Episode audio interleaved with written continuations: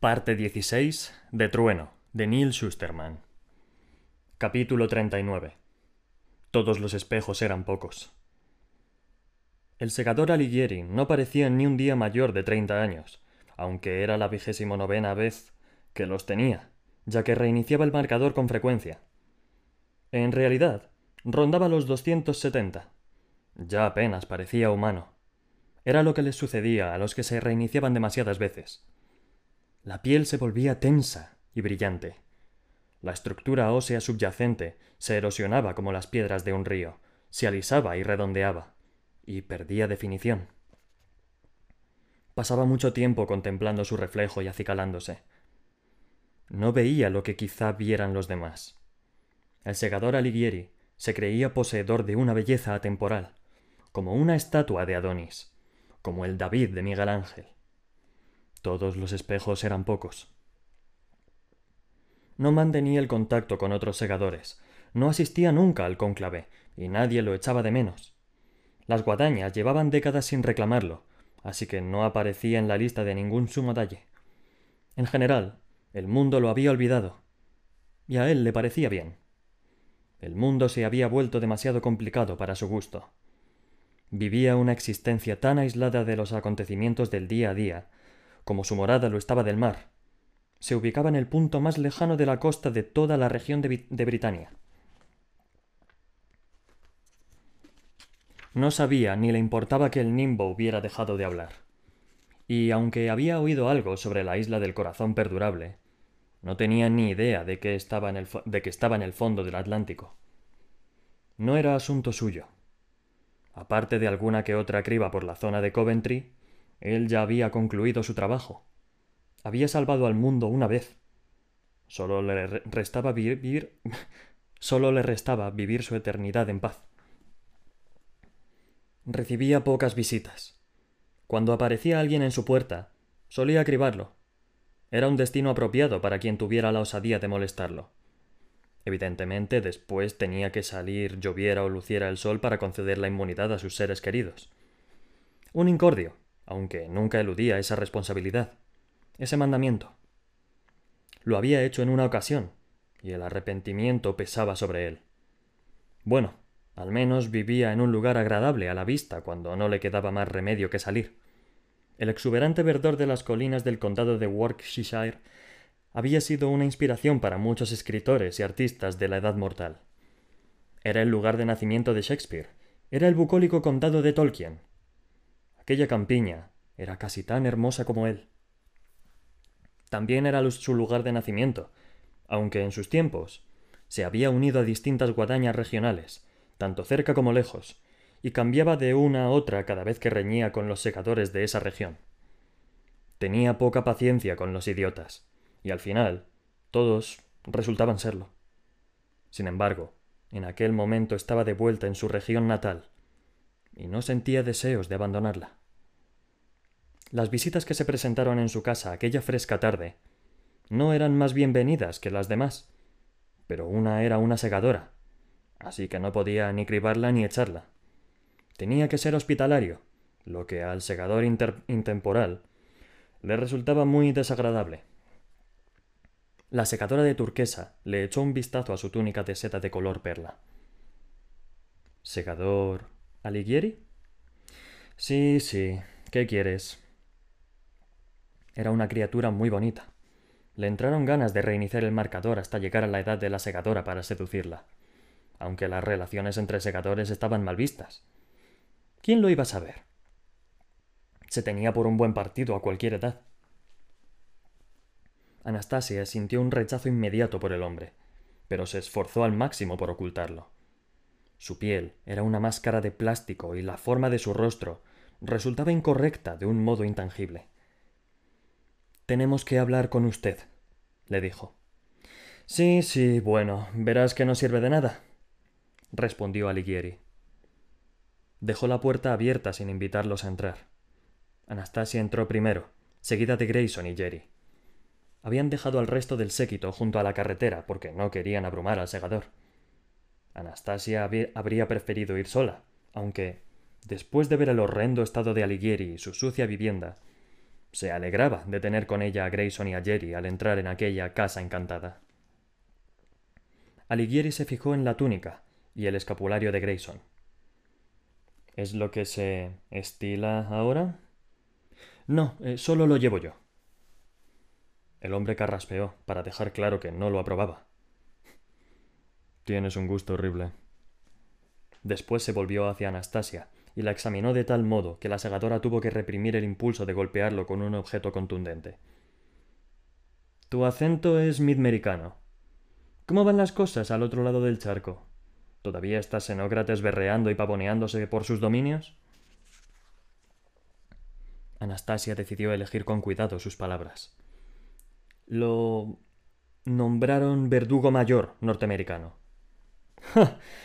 Seguro que es el culpable de lo, que, haya pasado en Perdura. Bueno, si buscas las sabias palabras de un segador veterano, has acudido al hombre equivocado. No tengo ninguna. Quizá puedas leer mis diarios en Alejandría, aunque tengo los envíos un poco olvidados.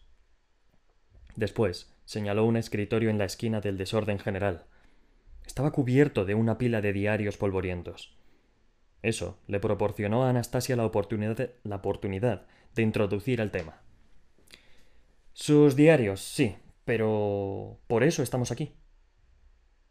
La miró de nuevo con una expresión distinta. ¿Era preocupación? Costaba identificar las emociones en aquel rostro.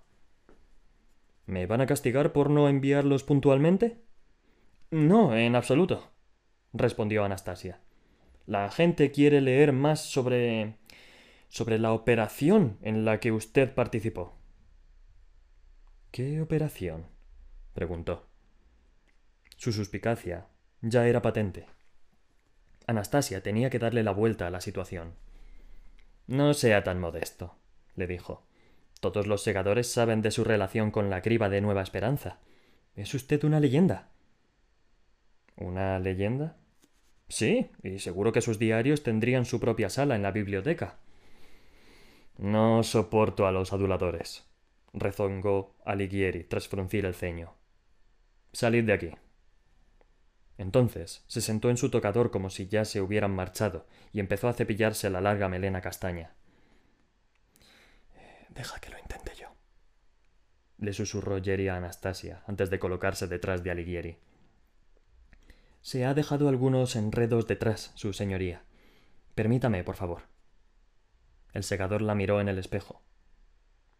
¿Eres una de esas personas sin género? Soy de género fluido, lo corrigió Jerry. Es la costumbre de Madagascar. Un malgache, exclamó Alighieri en un tono cargado de desdén. No os soporto, la verdad. Decidíos de una vez y dejar de fastidiar. Jerry no reaccionó, sino que se limitó a cepillar el pelo del segador. ¿Cuántos años tiene su señoría? ¡Qué atrevimiento! Debería cribarte por hacer esas preguntas. Anastasia dio un paso adelante, pero Jerry la detuvo con un gesto. Es que nunca había conocido a nadie que haya vivido tanta historia. He visto el mundo, pero usted ha visto los siglos. Anastasia, Alighieri, los miró a, todos a los ojos a través del espejo. Para un hombre que decía odiar la adulación, bebía de ella con la misma sed con la que contemplaba su reflejo. Le tocó el turno a Grayson. ¿Fue usted mortal? preguntó. Nunca he conocido a ningún mortal. El secador se tomó su tiempo para responder. Pocos lo han hecho. Tras las purgas mortales, los que quedaban procuraron mantenerse apartados. Le quitó con delicadeza el cepillo a Jerry y siguió él con la tarea. Anastasia se preguntó cuántas veces habría recorrido aquel instrumento el pelo del hombre. No es algo que sepa todo el mundo. Pero sí, nací mortal. Apenas lo recuerdo, claro. Conquistamos la muerte natural antes de que fuera lo bastante mayor como para saber lo que era la muerte. Hizo otra pausa para mirarse en el espejo, como si a través de él viera otra época y otro lugar. Los conocí, ¿sabéis? A los segadores fundadores. Bueno, no los conocí, sino que los vi. Todos los vieron. Cada hombre, mujer y niño quiso echarles un vistazo cuando cruzaron la ciudad para llegar al palacio de Buckingham, donde el rey se arrodilló ante ellos. No lo cribaron, por supuesto. Eso fue años después. Se rió. Encontré una pluma de paloma, la teñí de azul y les dije a mis compañeros de clase que se había caído de la túnica de la segadora Cleopatra. Ni siquiera parecía una pluma de pavo real, pero mis compañeros no eran demasiado listos. Su señoría, intervino Anastasia, sobre la criba de Nueva Esperanza. Sí, sí, eso es agua pasada, repuso él con desdén. No lo escribí en mis diarios de entonces, claro. Fue todo muy secreto, pero lo he escrito después. Está todo en esos tomos, añadió señalando la pila del escritorio. Qué pena que acaben escondidos en Alejandría, comentó Jerry. Allí no hay nada más que turistas y académicos. No los leerá nadie importante. Su respuesta fue mirar el cepillo que tenía entre las manos. ¿Veis la cantidad de pelo que se ha quedado entre las cerdas? Después le entregó el cepillo a Jerry, que le sacó la maraña de pelos antes de empezar a peinarle el otro lado de la cabeza. Si me permite el atrevimiento, segador Alighieri, dijo Anastasia, ¿no ha llegado el momento de que se le reconozca su trabajo? La segadora Anastasia está en lo cierto, aseveró Grayson, que no estaba al tanto de los detalles del asunto, pero sí de que lo necesitaban. Todo el mundo debería saber lo mucho que ha sacrificado. Tiene que compartirlo con la humanidad de una vez por todas. Sí, coincidió Anastasia. El mundo se ha olvidado de usted, pero puede obligarlos a recordar. Necesita dejar un legado. El segador Alighieri se tomó un momento para meditarlo.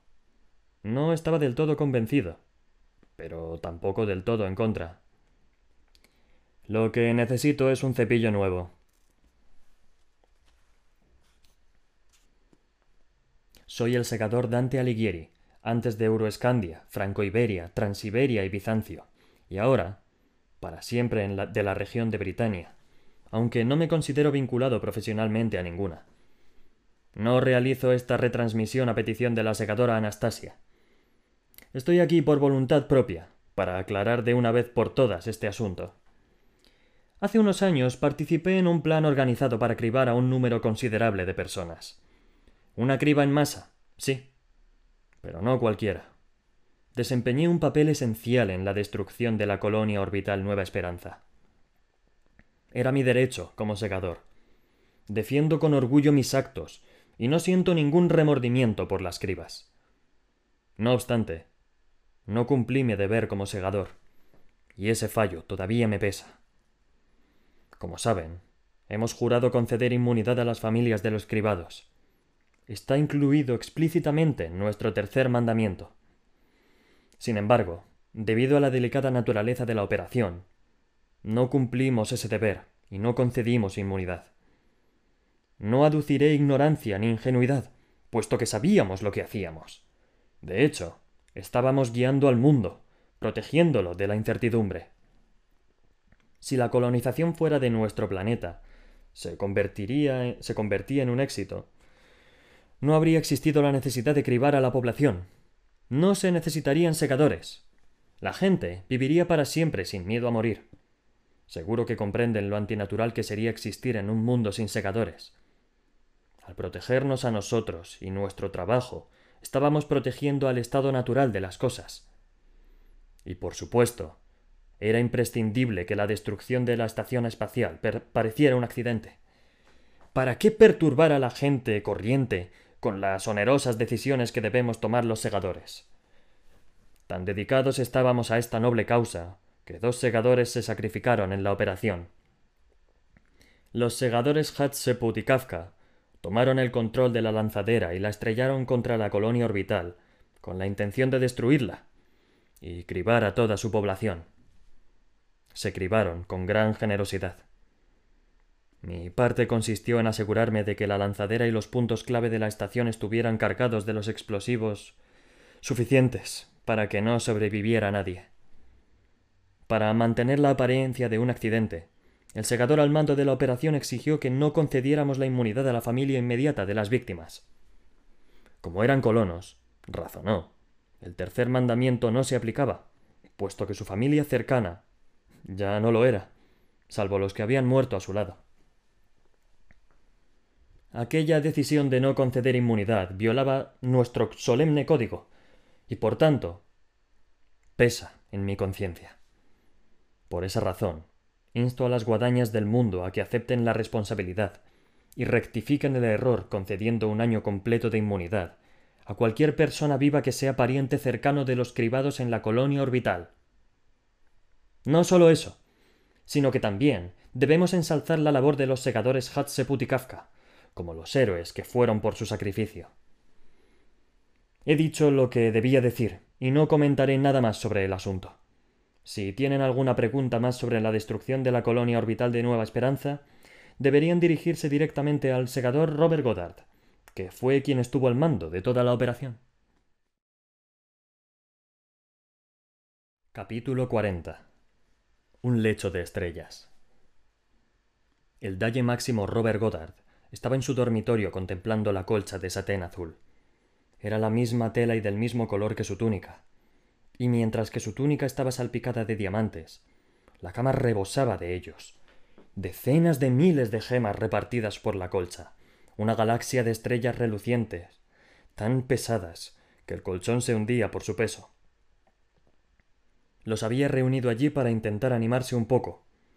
Estaba convencido de que su grandiosidad no sólo le reportaría consuelo, sino que también lo elevaría por encima de los ataques y las acusaciones que le llegaban de todas partes. Las calles de Fulcrum City estaban llenas de personas que coreaban consignas contra Goddard y sus segadores de la nueva orden. Era algo nunca visto desde los días mortales. El nimbo mantenía a la gente bastante satisfecha, y los segadores nunca habían abusado de su poder hasta el punto de que los ciudadanos se alzaran contra ellos, arriesgándose a la criba. Hasta entonces. Pero Goddard aún tenía sus diamantes. No los codiciaba por su valor económico. No pretendía acumular riqueza. Eso habría sido indigno de un segador como él. La riqueza no era nada, pues un segador ya lo tenía todo. Los segadores podían arrebatarle a quien quisieran y cuando quisieran cualquier objeto material que desearan. Pero los diamantes de los segadores eran distintos. Para Goddard eran símbolos, indicadores claros e inequívocos de su éxito, contrapesos en una balanza que no estaría equilibrada hasta que los cuatrocientos mil obraran en su posesión. En aquel momento tenía casi la mitad, todos ofrecidos voluntariamente por los sumos dalles que comprendían el valor de la lealtad y lo habían aceptado como el camino a seguir. El futuro de la guadaña global. El futuro del mundo. Pero, ¿llegarían más diamantes después de las retransmisiones de Anastasia? La gente corriente del mundo empezaba a hablar mal de él, sin ocultarse, a pesar del miedo a la criba. Algunas regiones que antes lo seguían estaban evitándolo, o incluso retirándole su apoyo, como si no fuera más que un déspota de la edad mortal que había caído en desgracia. ¿Acaso no se daban cuenta de que llevaba muchos años cultivando un claro sentido del destino, y que era eso y el deber lo que guiaba sus pasos? Lo había sacrificado todo por ese destino. Había ayudado a asesinar a sus padres y a todos los demás habitantes de la colonia de Marte, porque sabía que su muerte sería algo insignificante en el plan global. Y cuando lo ordenaron segador de Midmérica, ascendió rápidamente en sus filas. Caía bien a la gente. Lo escuchaban. Con su elocuencia había convencido a los más sabios de abrazar la alegría de la criba. En un mundo perfecto, todos deberían disfrutar de su trabajo, incluso los segadores. Que hubiera logrado convencer a los sabios le demostraba que era más sabio que ellos. Y estaba a punto de llevarlos a todos a un mundo mejor. Un mundo sin tonistas, sin variaciones genéticas ni parásitos vagos que no contribuyeran en nada a la sociedad. Un mundo en el que los más sensatos eliminarían a los antiestéticos, los indecorosos, y los irredimibles. Matarás. Goddard estaba orgulloso de lo que era y lo que hacía. No permitiría que aquellas revueltas lo desviaran de su rumbo cuando estaba tan cerca del objetivo. Las aplastaría por todos los medios necesarios. Los diamantes que tenía delante eran la prueba de que lo había logrado y de lo que todavía podía lograr. Aun así, contemplarlos no lo ayudaba a sentirse mejor. ¿Vas a tumbarte encima? Se volvió. La segadora Rand estaba en el umbral. Se acercó con paso tranquilo a la cama y recogió un diamante, al que dio vueltas entre los dedos para observar todas sus caras. ¿Vas a revolcarte en ellos como un cerdo en el barro? A Godard no le quedaban fuerzas para enfadarse con ella.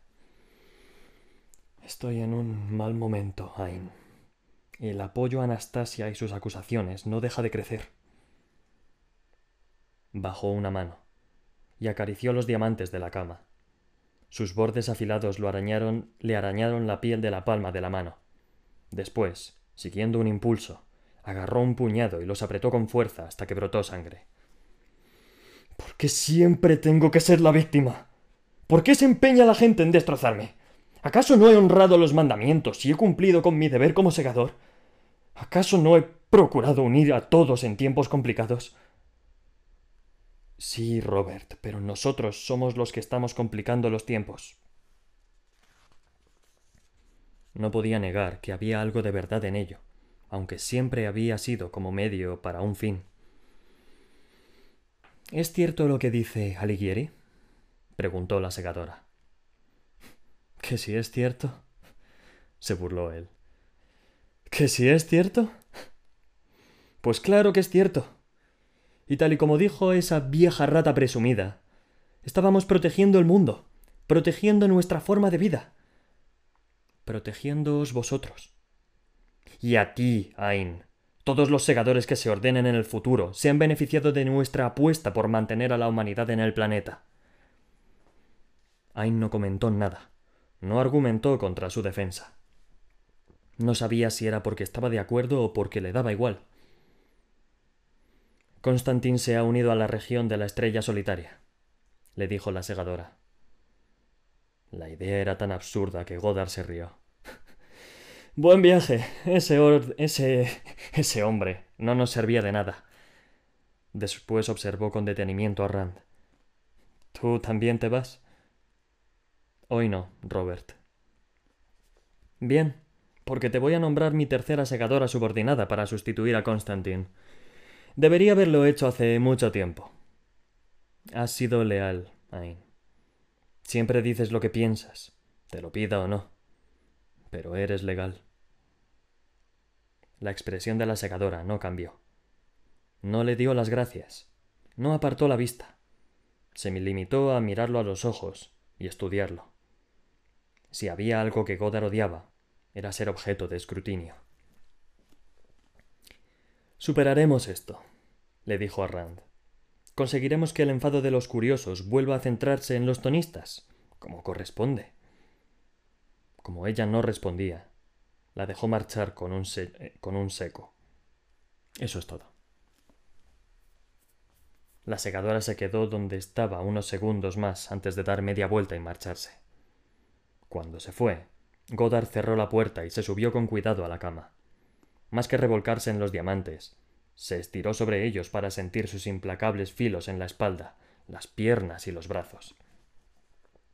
El círculo interno del trueno ahora abarcaba a seis personas. El trueno, el coadjutor Mendoza, la hermana Astrid, el segador Morrison, Anastasia y Jerry Soberanis. Les faltaba uno para la octava tonista, aunque Astrid se apresuró a señalar que el nimbo estaba con ellos, así que eran siete. La confesión de Alighieri ya se había hecho pública, y su verdad era tan evidente que nadie podía desmentirla. Ahora, era cuestión de dejar que la noticia echara raíces en el mundo. Después de dejar al viejo segador frente a su espejo, con un nuevo y reluciente cepillo dorado, Morrison les buscó una granja en la que pasar la noche, una en la que los dueños no estaban en casa. En los días mortales esto se consideraría allanamiento de morada, comentó Jerry. Bueno, estamos en la morada, pero no hemos allanado nada, contestó Morrison. Además, los segadores tenemos permiso para hacerlo. Solo porque el mundo se vuelva contra Godard y sus seguidores, no quiere decir que se vuelva contra el resto de la guadaña. ¿No? Pero nadie respondió, porque ya nadie estaba seguro. Era territorio desconocido. Mendoza estaba tan ocupado como siempre reuniendo información y explicando a los coadjutores de su red cómo enfrentarse a las agresiones, puesto que la ira contra los tonistas seguía en su punto álgido. Ahora no cabe duda de que estamos en guerra, les dijo a los demás. Pero tengo fe en que venceremos. A lo que Astrid, no sin cierta sorna, respondió. Regocijaos. Así que ahora el mundo conoce los crímenes de Goddard contra la humanidad, comentó Anastasia. Hasta sus seguidores empezarán a despellejarlo. Pero no se rendirá fácilmente.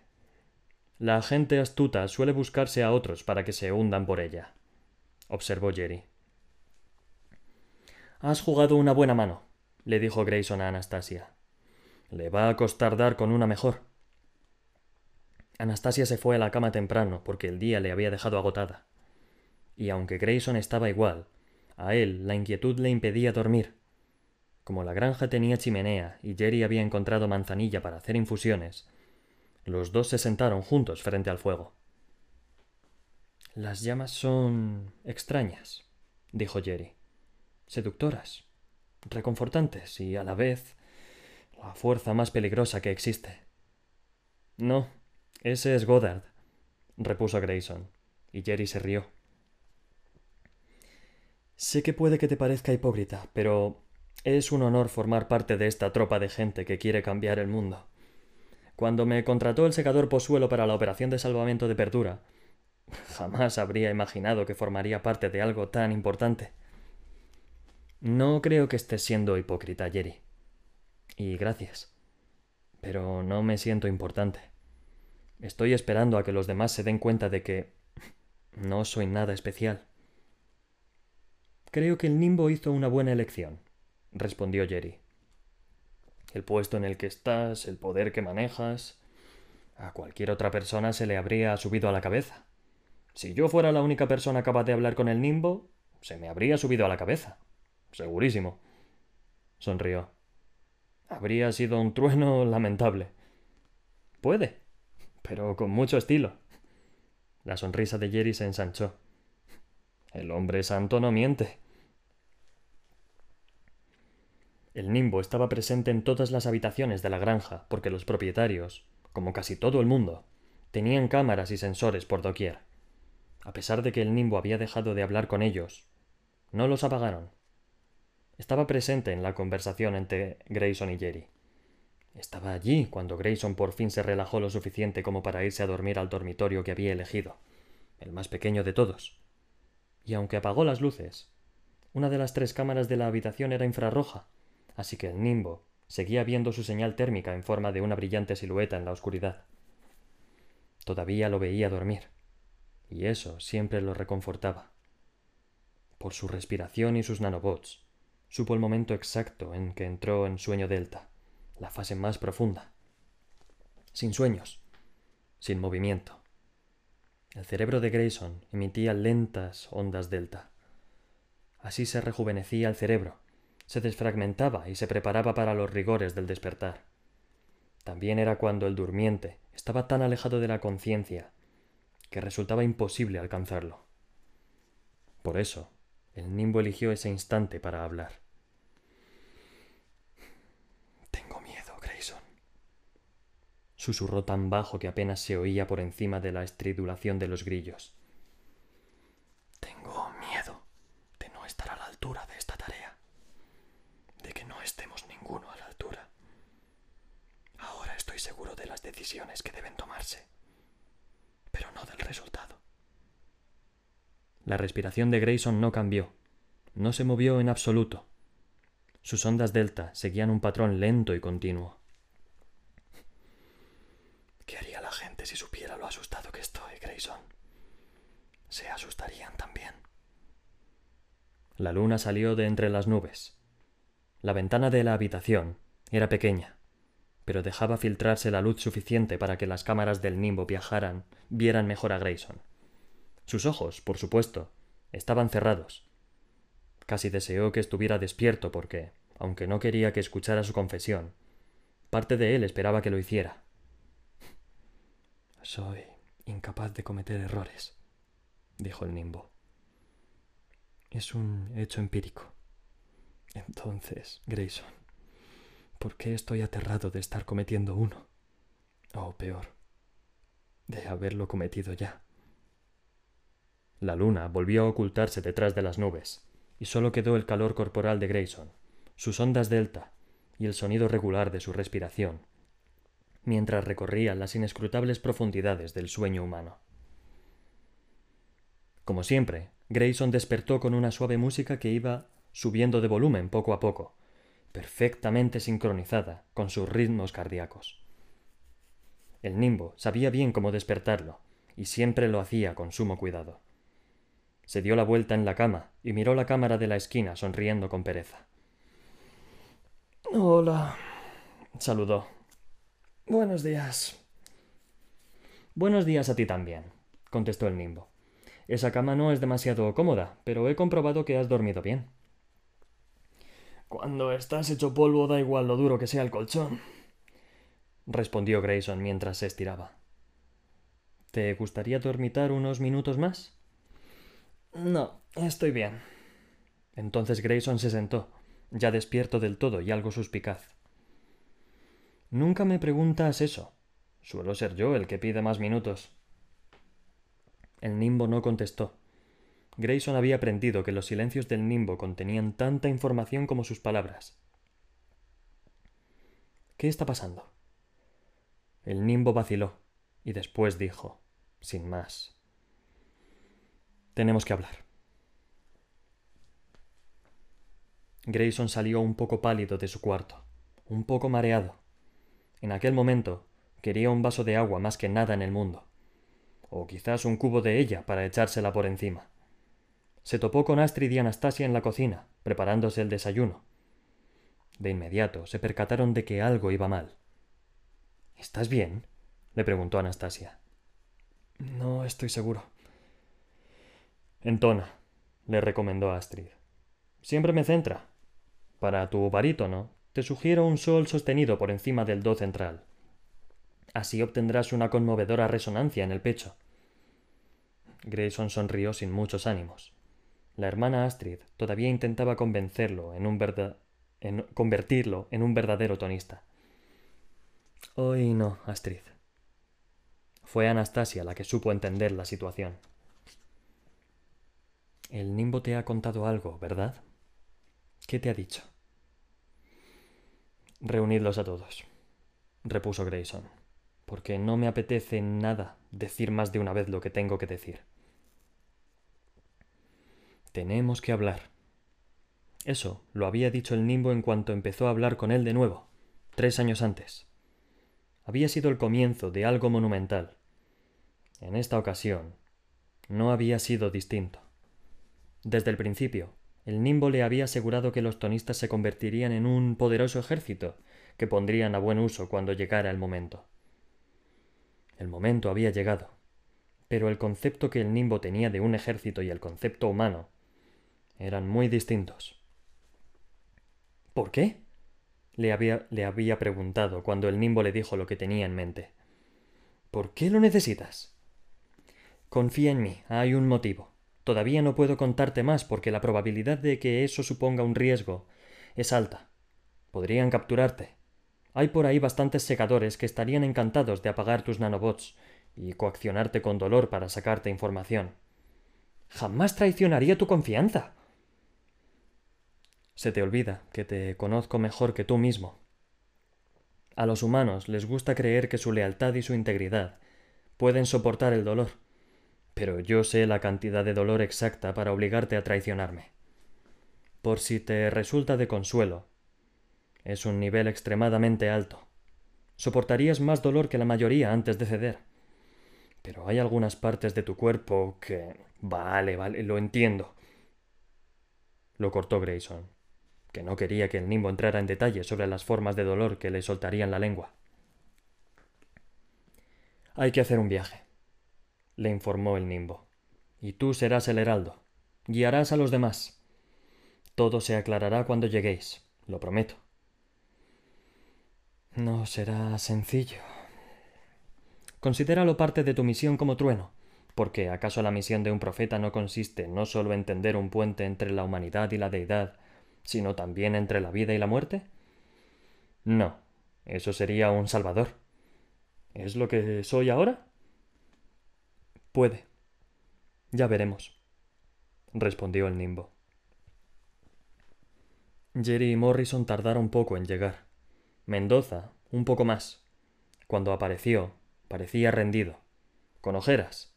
Apenas había pegado ojo, si es que había dormido algo. Siempre es de día en alguna parte, les dijo Mendoza con voz seria. He estado informándome sobre los ataques de los segadores a los tonistas y aconsejando a los coadjutores que creen que sus enclaves corren peligro. De eso justamente es de lo que vamos a hablar, contestó Grayson. Miró a todos con la esperanza de encontrar un rostro receptivo al que darle las noticias. Pero se dio cuenta de que no era capaz de soportar ninguna de sus reacciones, así que procuró mirar a unos y a otros, sin pararse en nadie más de un segundo mientras hablaba. La respuesta de Godard a la revelación de su secreto es intentar desviar la atención de él y centrarla en los tonistas. Tengo razones para creer que va a iniciarse una oleada de ataques organizados, sistemáticos, contra los enclaves tonistas de múltiples regiones. No se trata de represalias, sino el inicio de una purga pública. ¿Te lo ha contado el nimbo?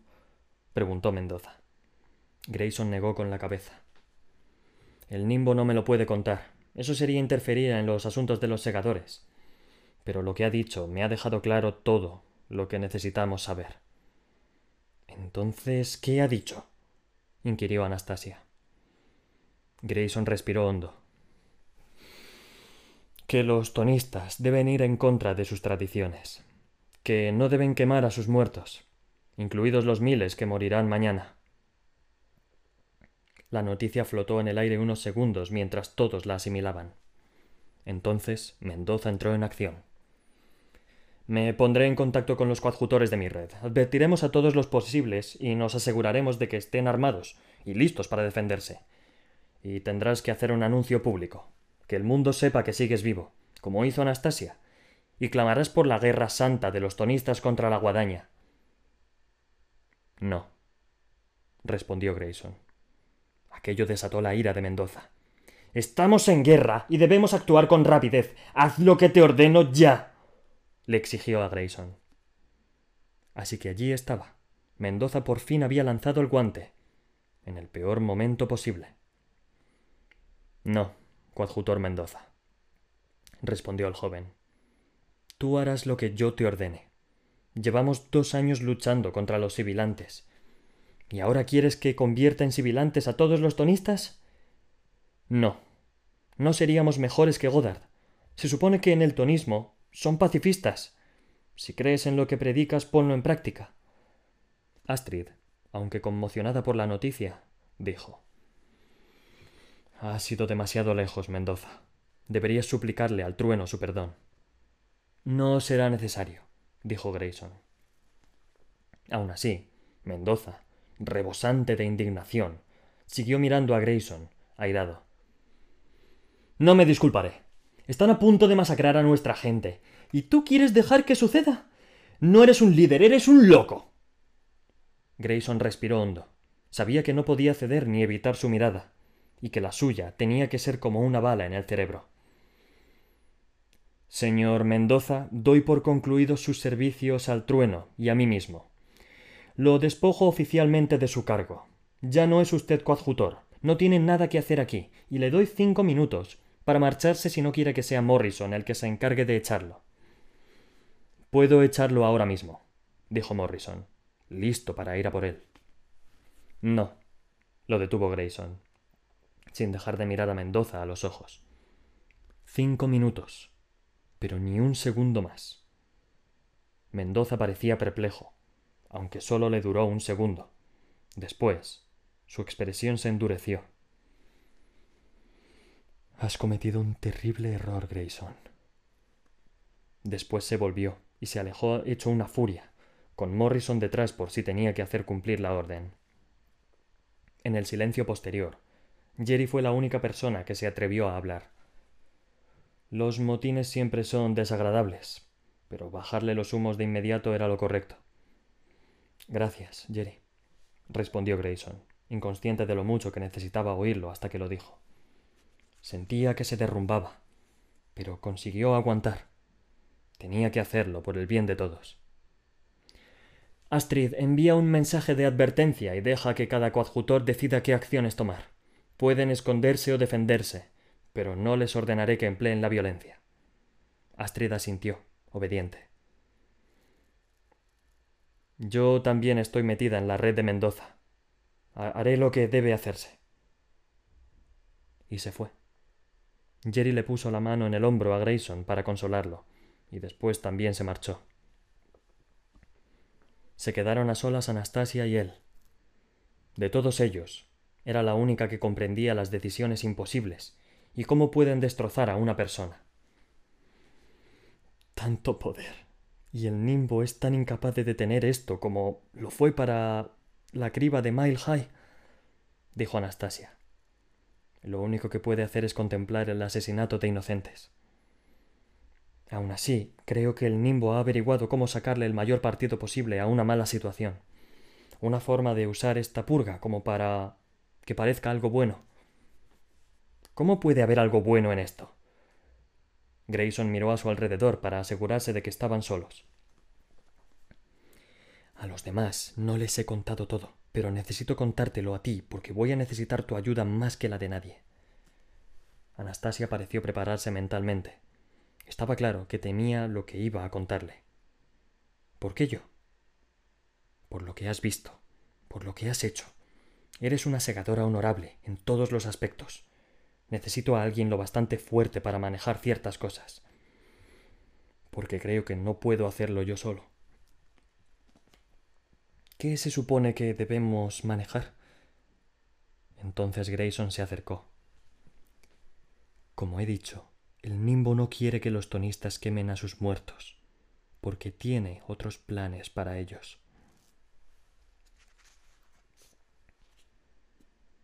Con gran pesar, me despido del sumo Dalle Tenkamenin y de todos los fallecidos por culpa del azote tonista. Son los tonistas los que han incitado a la violencia contra los segadores de todo el mundo. Desean acabar con nuestra forma de vida y sumir el mundo en un caos. No lo permitiré. Esto acaba aquí. Este mundo ha sufrido durante demasiado tiempo la vergüenza del comportamiento retorcido y atrasado de los tonistas. No son el futuro, ni siquiera son el pasado. No son más que un pie de página en el problemático presente, y cuando desaparezcan, nadie lo lamentará. Como Dalle Máximo de Norteamérica, pido la rápida intervención de todas y cada una de las guadañas. A partir de hoy, tenemos una nueva prioridad. Los segadores bajo mi mando cribarán a cualquier tonista con el que se crucen. Aprovechad cuando estén reunidos. Y a los que no podáis cribar, echadlos de vuestras regiones, que no encuentren paz allá donde vayan. En cuanto a vosotros, tonistas, albergo la profunda y persistente esperanza de que se extinga vuestra aberrante luz, ahora y para siempre. De la elegía de su exaltada excelencia Robert Goddard, Dalle Máximo de Norteamérica, al sumo Dalle Tencamenin de Subsáhara.